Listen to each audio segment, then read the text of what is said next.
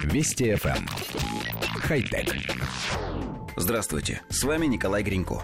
Охрана некоторых воздушных зон от пролетающих птиц не такое уж бесполезное занятие, как может показаться.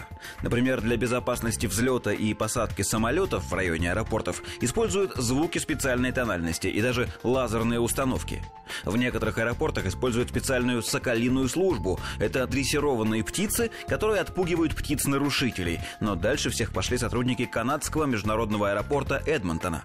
Здесь используют роботизированных птиц. Роботы-соколы носят название Роберт и были разработаны в университете голландского города Твент. По своей форме, окрасу, а также характеру полета Роберт издалека вполне можно принять за настоящего сокола. Во время полета робот, размахивая крыльями, очень точно копирует живой прототип.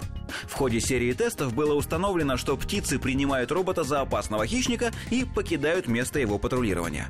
Роботизированная птица способна разгоняться до скорости 80 км в час, а управляется дистанционно при помощи несложного освоения оборудования. Создатели говорят, что основной областью использования роботизированных птиц является сельское хозяйство, но и аэропорты также нуждаются в таких системах. Коллектив редакции нашей программы считает, что роботизированные хищники – наиболее гуманный способ защитить посевы и взлетные полосы от нежелательных птиц. Ядохимикаты, а их тоже применяют, совсем ужас, как и отстрел.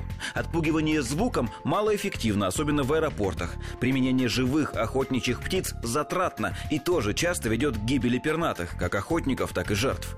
А соколы-роботы отлично работают, не наносят никакого вреда природе и не требуют ни корма, ни места для проживания. Правда, и тут есть некоторые соображения. Известно, что, например, вирусы умеют приспосабливаться к новым антибиотикам, и со временем лекарства перестают действовать. Приходится изобретать новые, все более мощные средства, к которым вирусы тоже постепенно адаптируются.